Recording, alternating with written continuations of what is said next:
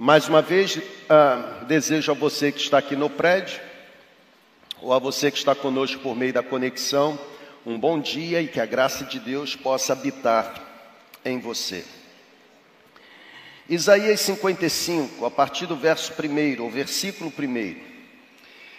Livro do profeta Isaías, um livro que, segundo os analíticos do Velho Testamento, acreditam ter sido escrito há muitos anos aproximadamente 700, 750 anos antes de Cristo. E exatamente nesse capítulo 55, do versículo 1 ao versículo 7, eu encontro duas grandes lições, lições que vão contribuir para que a tese dessa manhã seja absorvida por você. Qual é a tese? Existe uma busca importante. Qual é a busca mais nobre que você precisa estar envolvido? O texto bíblico, ele diz assim: venham, é um convite. É um convite que Deus está fazendo ao povo por meio dos lábios proféticos. Venham, venham todos vocês que estão com sede, venham às águas. E vocês que não possuem dinheiro algum, venham, comprem e comam. Venham, comprem vinho e leite sem dinheiro e sem custo. Por que gastar dinheiro? Olha a pergunta interessante. Por que gastar dinheiro naquilo que não é pão? E por que gastar o seu trabalho naquilo que não satisfaz? Escutem, escutem-me, diz o Senhor dos Exércitos, e comam aquilo que é bom, e a alma de vocês se deliciará com a mais fina refeição.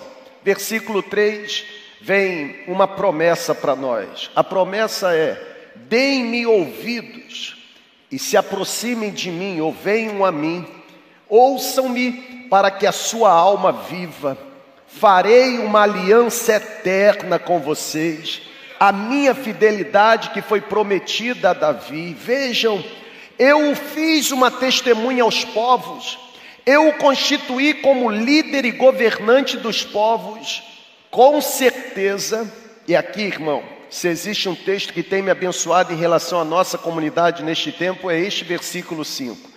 Com certeza, diz o Senhor dos Exércitos, com convicção, sem qualquer possibilidade de ser outra coisa, com certeza, você convocará povos e nações que você não conhece, e nações que não conhecem você, se apressarão em conhecer você, por causa do Senhor, o seu Deus, o Santo de Israel pois ele concedeu a você esplendor, aleluia. E o versículo 6 diz: Por isso, busquem o Senhor enquanto é possível achá-lo. Por isso, clamem pelo Senhor enquanto ele está perto.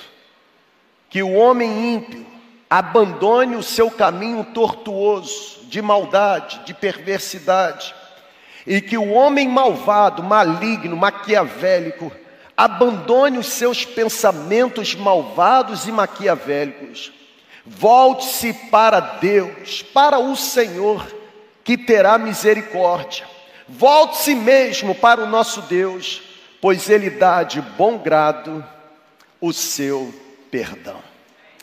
Sabe, gente, se existe uma frase que habitou em minha mente, se existe uma frase que governou a minha vida ao longo da semana que passou, e eu queria começar com essa frase, porque tem frases que Deus dá para a gente e, e ficam na gente, não é verdade?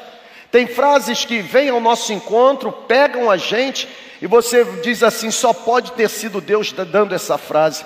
E a frase que me governou ao longo da semana foi essa: não devemos perder o tempo, ou não devemos perder tempo com aquilo que não merece o nosso tempo, porque se perdermos tempo com o que não merece o nosso tempo, nos lamentaremos de não termos aproveitado o tempo. É, é um negócio, tem que falar devagar para entender, né? Mas é a frase que mais me pegou nessa semana. Nós não podemos perder tempo com aquilo que não merece o nosso tempo, porque senão nos lamentaremos de não termos aproveitado o tempo. O texto que nós lemos, entre tantos assuntos abordados, ele fala sobre a importância de aproveitarmos o tempo, ou seja, a orientação que Deus dá por meio dos lábios de Isaías é: busquem o Senhor enquanto é possível achá-lo. Clamem pelo Senhor enquanto Ele está perto. Deus está dando pelos lábios do profeta Isaías essa orientação. A orientação que Deus dá ao povo por meio dos lábios de Isaías é de uma busca importante, e essa busca importante é interessante, faz parte de uma seção do livro de Isaías a respeito do plano de Deus sobre restauração, sobre a salvação do seu povo. Segundo o texto que nós lemos, o texto bíblico, Isaías 55, do versículo 1 ao versículo 7, nós devemos aproveitar bem o tempo, e nós devemos aproveitar o tempo enquanto podemos encontrar o Senhor. Deus está falando por meio de Isaías: busquem o Senhor enquanto é possível achá-lo, clamem pelo Senhor enquanto está perto, ou seja, a conclusão lógica é que chegará o tempo em que nós iremos nos esforçar para encontrar o Senhor, mas não será possível. A conclusão lógica é que chegará o tempo em que nós iremos clamar o Senhor, desejando senti-lo perto, mas não será possível. E quando eu olho para este tempo, o tempo que nós estamos vivendo, eu percebo que tem muita gente vivendo sem nenhum senso de prioridade. Muita gente vivendo sem nenhum senso de propósito. Sabe, gente, as pessoas não estão vivendo, as pessoas estão sobrevivendo. Elas estão sobrevivendo porque estão vivendo presas àquilo que é terreno.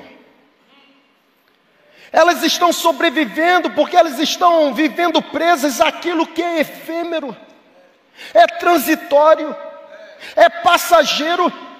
Apesar de Jesus ter ensinado que a vida de um homem não consiste na abundância dos bens que ele possui, este é o tempo em que muitas pessoas, inclusive cristãos professos, estão investindo a maior parte da sua vida naquilo que não vai produzir pão celestial.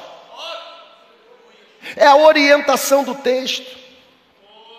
O próprio Jesus, ensinando para os discípulos, disse: Não se preocupem em ajuntar tesouros para vocês na terra, porque o tesouro da terra estraga, é roubado, é derretido, é usurpado, se corrompe, pode ser alcançado de forma ilícita e corrupta mas vocês devem viver com a mente voltada para as coisas que são do alto. Juntem tesouro para vocês no céu, porque lá a traça não corrói, a ferrugem não consome, o ladrão não consegue roubar, porque o tesouro do céu está guardado e protegido pelo poder do Espírito. Sabe, gente, apesar de Jesus ter ensinado que a vida do homem não consiste na abundância de bens, tem muita gente, principalmente gente que se identifica como discípula de Jesus, que está investindo a maior parte da vida naquilo que é material e não naquilo que é espiritual. Eu penso que se tivéssemos um pouquinho mais de senso de propósito, eu penso que se tivéssemos um pouquinho mais de senso de destino, nós passaríamos a questionar sobre o que é mais importante na vida. O que é mais importante? O problema é que, na concepção de muitos, buscar a Deus conforme a ordem bíblica é, na melhor das hipóteses, cumprir com as suas obrigações religiosas. Eu busco a Deus, eu vou no domingo da ceia eu pago o meu dízimo, porque o verbo que eles usam é esse mesmo, eu pago. Ainda não aprenderam que dízimo não se paga, se devolve. Tem alguns, inclusive, que perdem noite de sono, que dizem assim: fiquei tanto tempo sem pagar o dízimo e agora eu queria pagar. Como é que eu faço, pastor? Reajusto conforme os juros da caderneta de poupança? Eu estou falando que eu vivo diariamente, gente. Ignorância. Pastora Sueli acabou de dizer que o que tem preço não tem valor, o que tem valor não tem preço. O problema é que muita gente está considerando a busca, ou baseando a sua busca pela presença de Deus, na melhor das hipóteses, em em participar de um culto religioso, em conhecer o mínimo de Bíblia possível, em orar em alguns momentos do dia. Irmão, se existe uma classe que é pior do que a classe dos ímpios, é a classe dos religiosos. Porque para os religiosos, fariseus, Jesus diz assim: vocês são terríveis, vocês não entram e não deixam ninguém entrar, vocês ficam na porta. Vocês são o empecilho. Para os crentes ou para os cristãos religiosos, Jesus disse assim: era melhor que vocês fossem frios. Ou seja, era melhor que vocês fossem ímpios. Mas porque vocês não são quentes nem frios, são mornos, eu vou vomitar vocês da minha. Crente religioso provoca náuseas em Deus. Que busca importante é essa que nós devemos ter? Tá tudo bem? Ok. Que busca importante é essa que nós devemos ter? Na verdade, o que atualmente se chama de busca, e me permitam, o que atualmente se chama ou se chamam de busca, não passa de algo medíocre, não passa de um relacionamento interesseiro, um relacionamento superficial, um relacionamento raso, um relacionamento não intenso. Pessoal, escute a voz do céu, não a minha, a do céu. É possível abrigar no coração boas intenções e ainda assim errar o alvo. Eu vou repetir. É possível abrigar no coração boas intenções e ainda assim errar o alvo. É como aquele irmão desesperado por emprego que se aproxima e diz assim: Pastor, me ajude em oração, porque se Deus me der um emprego, eu vou dedicar o primeiro salário. A motivação de dedicar o primeiro salário é Deus dar um emprego? É uma boa intenção. Mas cuidado, para que a sua boa intenção não entre na avenida de um relacionamento de barganha, de interesse. Eu não faço porque recebi, eu faço porque eu sou salvo. Eu faço porque eu já dediquei o meu coração. Tendo ou não tendo, o compromisso meu será de produzir glória para o nome dEle, porque o objetivo da minha vida é fazê-lo sorrir. Eu gosto quando o missionário na China, o Hudson Taylor, ele diz assim: para Deus não importa o que você faria para ele se tivesse um milhão de dólares na conta, para Deus interessante é o que você está fazendo para ele com os poucos centavos que ele colocou no seu bolso. Que tipo de busca tem marcado a nossa vida? Alguns pastores dizem assim: se Deus me der um ministério maior, eu vou produzir mais. Esse é o problema de você não ter um ministério maior, porque você não produz no ministério menor. Quem não é fiel para o pouco, não é colocado sobre o muito. Não é se eu tiver, é eu tendo hoje. Na verdade, quando eu digo para Deus assim, se, é, essa questão condicional é uma afronta porque revela ingratidão. Se só que o que você tem hoje, onde você está hoje, foi Deus quem te deu e foi Deus quem te posicionou. E se você diz assim, se, você está dizendo para ele: o Senhor errou. O Senhor não sabe o que o Senhor fez. E agora eu tenho que ensinar para o Senhor como agir para que de forma, para que de alguma forma a minha vida seja abençoada. Irmão, nós temos que parar com essa loucura de humanizar Deus e deificar o homem. Ontem eu ouvi uma ministração, mas que ministração, sobre Davi e Batseba. Eu não sei se aquele pastor que pregou voltará a pregar onde ele pregou nos próximos anos. Mas que ministração. Uma ministração em que, no conteúdo, ele defendeu a tese de que mais do que adultério houve violência, muito mais do que violência sexual entre Davi e Batseba, houve uma violência moral, houve um abuso de poder. Davi se prevaleceu da função de rei para se deitar com a mulher de Urias. E Davi tentou matar Urias, orientando-o ficar à frente da batalha, para que o seu pecado fosse encoberto. E aquele pastor levantou a bandeira, na verdade, deixou a bola quicando. E o Espírito deu o chute, dizendo o seguinte: tem muitos pastores se sentindo reis como Davi, mas não passam de mentes que orquestram o mal para matarem Urias, a fim de que os seus pecados continuem encobertos.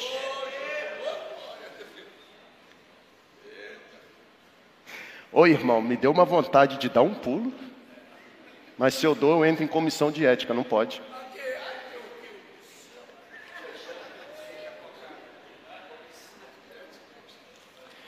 Que tipo de busca nós estamos marcando a vida? Busca pelo poder? Olha para cá. Busca pela fama?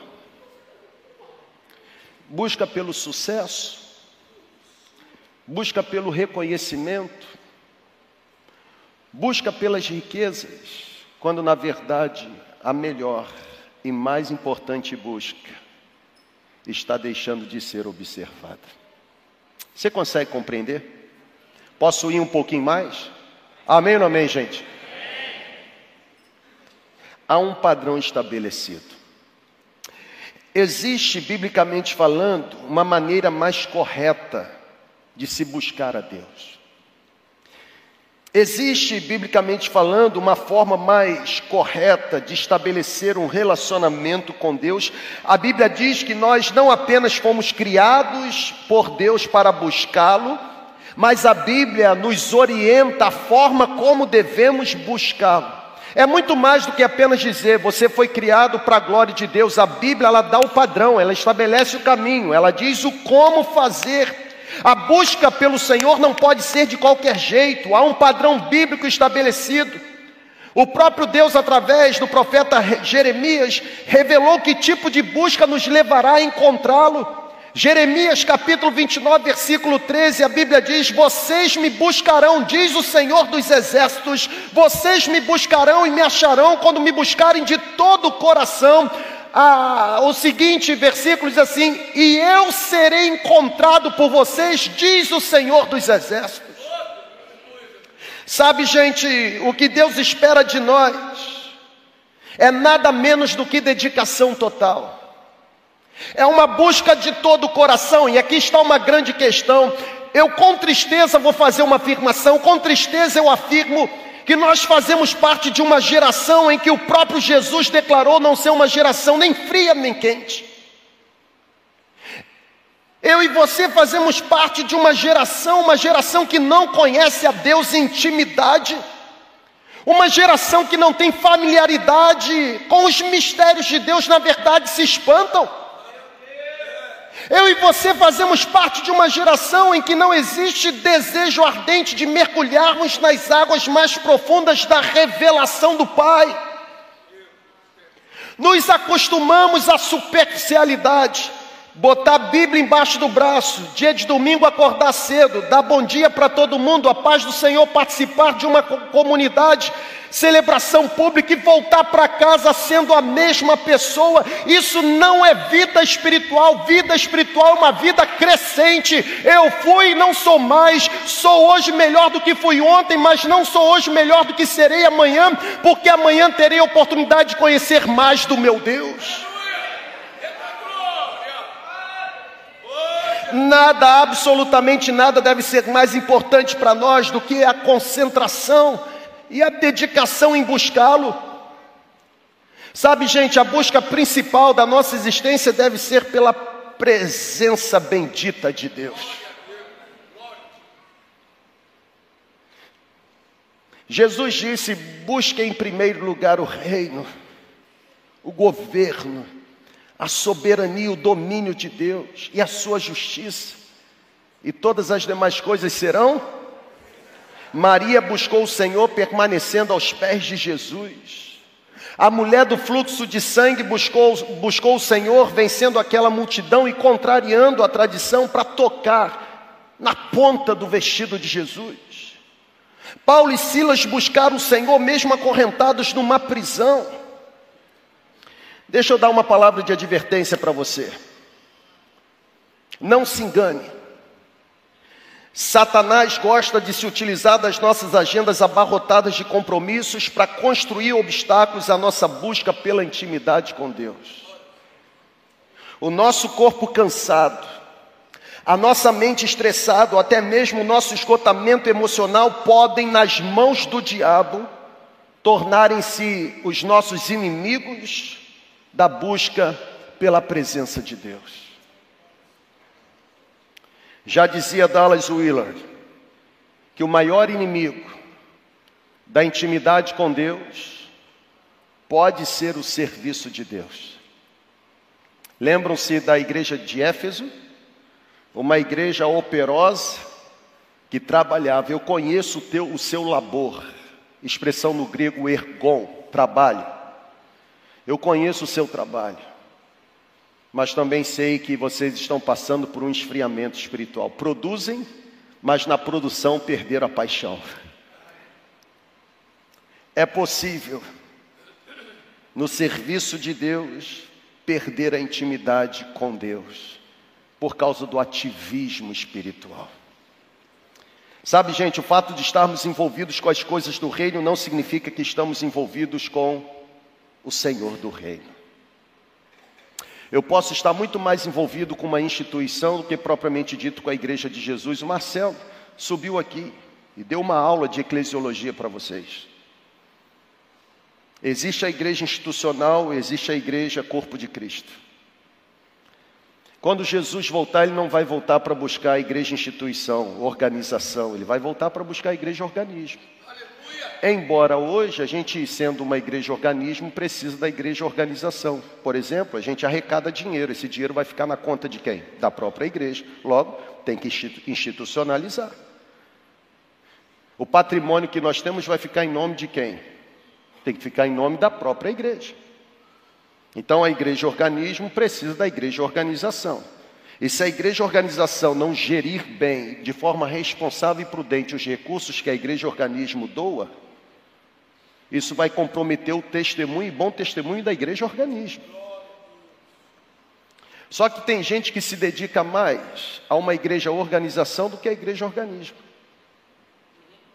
Gostam mais de baterem no peito e dizerem que construíram um prédio ou participaram da construção de um prédio, do que levantar a bandeira e dizer que foram instrumentos de Deus na restauração de uma pessoa. Tem gente que traz no currículo um monte de prédio construído, mas vai entrar no céu sozinho porque não ganhou ninguém. Se é que vai entrar no céu. Que tipo de busca nós estamos marcando a vida? Pessoal, está tudo bem? Amém ou não amém? Que tipo de busca? A intimidade com Deus não consiste num ritual.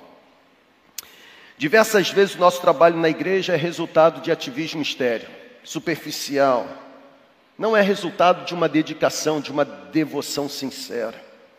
Sabe, gente, a intimidade com Deus, ela, ela é relacionamento, e relacionamento precisa ser cultivado. Relacionamento precisa ser protegido, relacionamento precisa ser amado, como diz o autor do século atual. Deus não tem interesse em ser um refúgio para você no fim de semana. Deus não tem interesse em se tornar um chalé para você curtir o seu verão. Deus não tem interesse em se tornar uma cabana para você desfrutar das suas férias, não. Deus quer você agora e sempre, Ele quer o seu endereço, o seu ponto de referência, Ele quer o seu lar, Ele quer morar em você. Deus quer você. E se existe algo que compromete a nossa busca pela presença de Deus, é a nossa maldita autonomia. Olha para cá, pessoal, eu tenho aprendido que tempo de grande gozo espiritual pode se transformar em tempos de tentações perigosas. Eu vou repetir. Eu tenho aprendido que tempo de, de grande êxtase espiritual, realizações espirituais, pode se transformar num tempo de grandes tentações perigosas. Por quê? Por causa da fraqueza do nosso coração. Lembram-se de Paulo? Para que eu não me ensorbebecesse, foi-me dado um espinho na carne, para que eu não me envaidecesse das magníficas revelações que recebi. Se tem gente que nem é Paulo e nem teve o privilégio que Paulo teve e é mais vaidoso do que Paulo, imagina se tivesse o privilégio de Paulo. De que, que adianta arrancar aplausos de um público se a vida faz o céu chorar? Quando nós vivemos tempos de grandes bênçãos espirituais, nós precisamos nos manter vigilantes para que a bênção que Deus nos entregou não se transforme em esfriamento espiritual. Quanto mais próspero me torno, mais difícil fica para mim de acreditar que Jeová Jirê continua sendo Jeová Jirê. Porque quanto mais próspero me torno, mais o meu coração tenta me convencer que o recurso que eu já tenho é capaz de dar solução a todos os problemas que possuo. Cuidado, porque é possível perder a riqueza numa má negociação mas é impossível perder a vida se ela já está segura nas mãos de Jesus. Aqueles a quem o Pai me dá não podem ser arrebatados das minhas mãos. Para seguir a ordem dada por Deus a Isaías ou ao povo por meio de Isaías, de buscarmos enquanto ele está perto e clamar por ele enquanto de alguma forma ele pode ser encontrado, eu quero dar como dever de casa duas lições ou duas sugestões. E a primeira é essa: buscar ao Senhor enquanto é possível encontrá-lo, e clamar pelo Senhor enquanto está perto, exige enchermos-nos da palavra de Deus. Nós devemos estar cheios da palavra de Deus. Domingo passado, na primeira celebração, eu disse para vocês que existem três verbos ativos de uma fé operosa e uma fé viva. Vocês se lembram? Não, óbvio que não. Mas os três verbos são meditar, falar e praticar. Meditar na palavra de Deus ativa, ou melhor dizendo, inicia a minha fé. Falar a palavra de Deus ativa a minha fé. E praticar a palavra de Deus demonstra a minha fé. Essa palavra, embora não tenha sido o assunto das nossas células, mas de alguma forma reverberou nas células.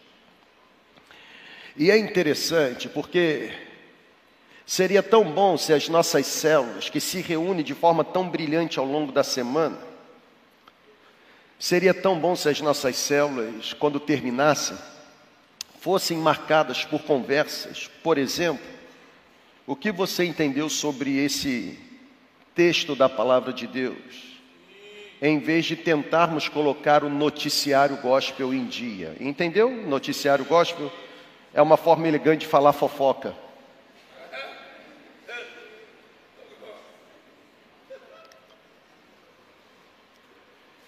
Buscar a Deus, gente, é se encher da palavra.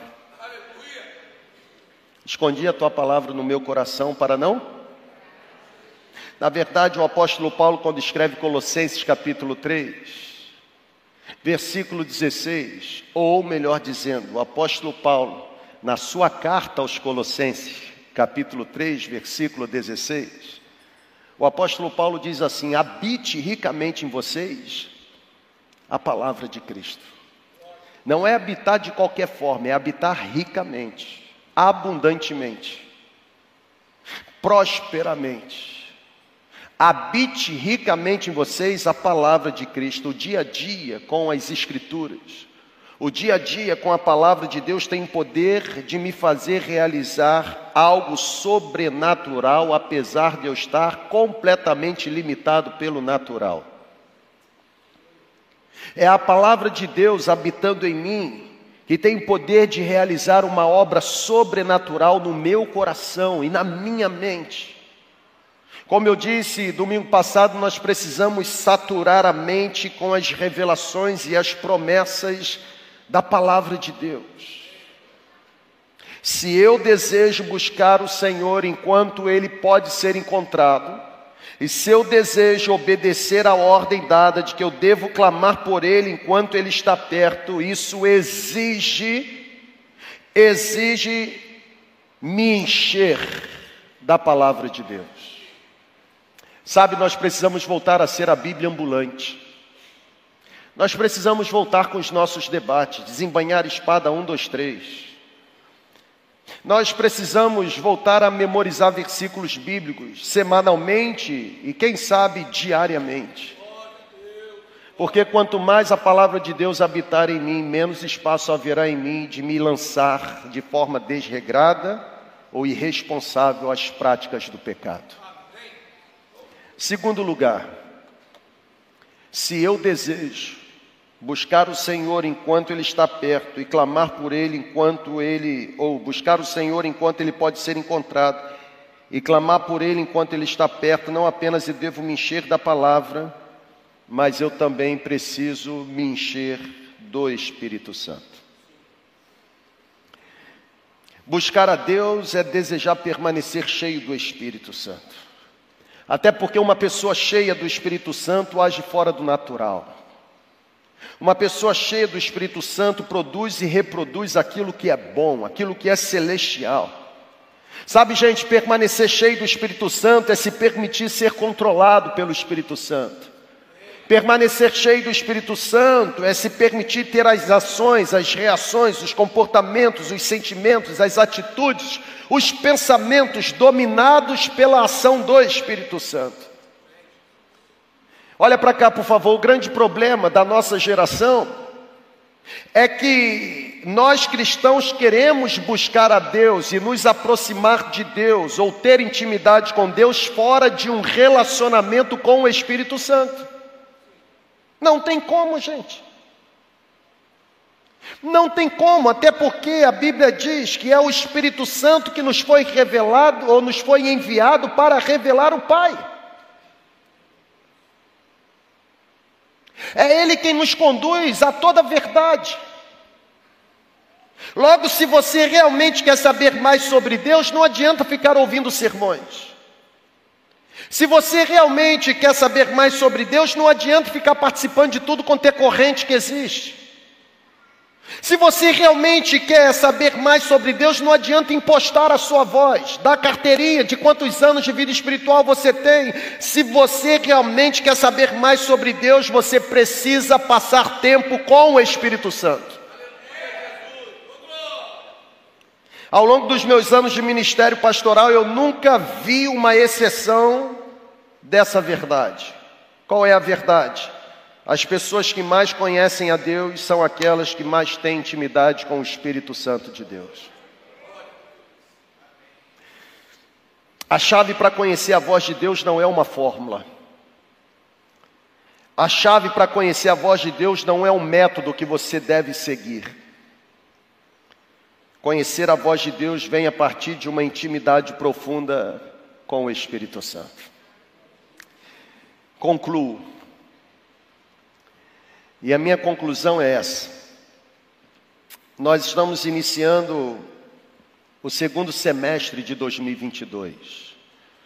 O nosso planejamento para 2023 já está fabricado.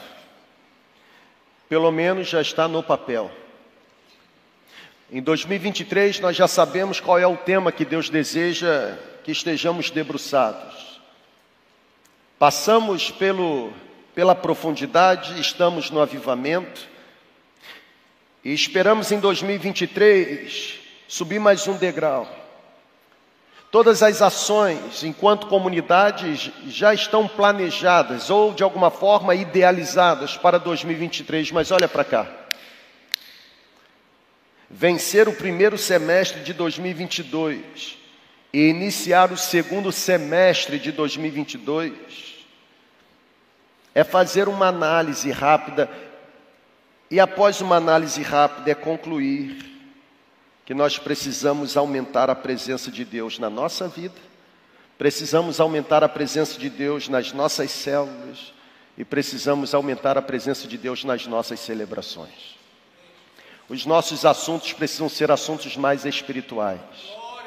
As nossas amizades precisam ser amizades mais espirituais.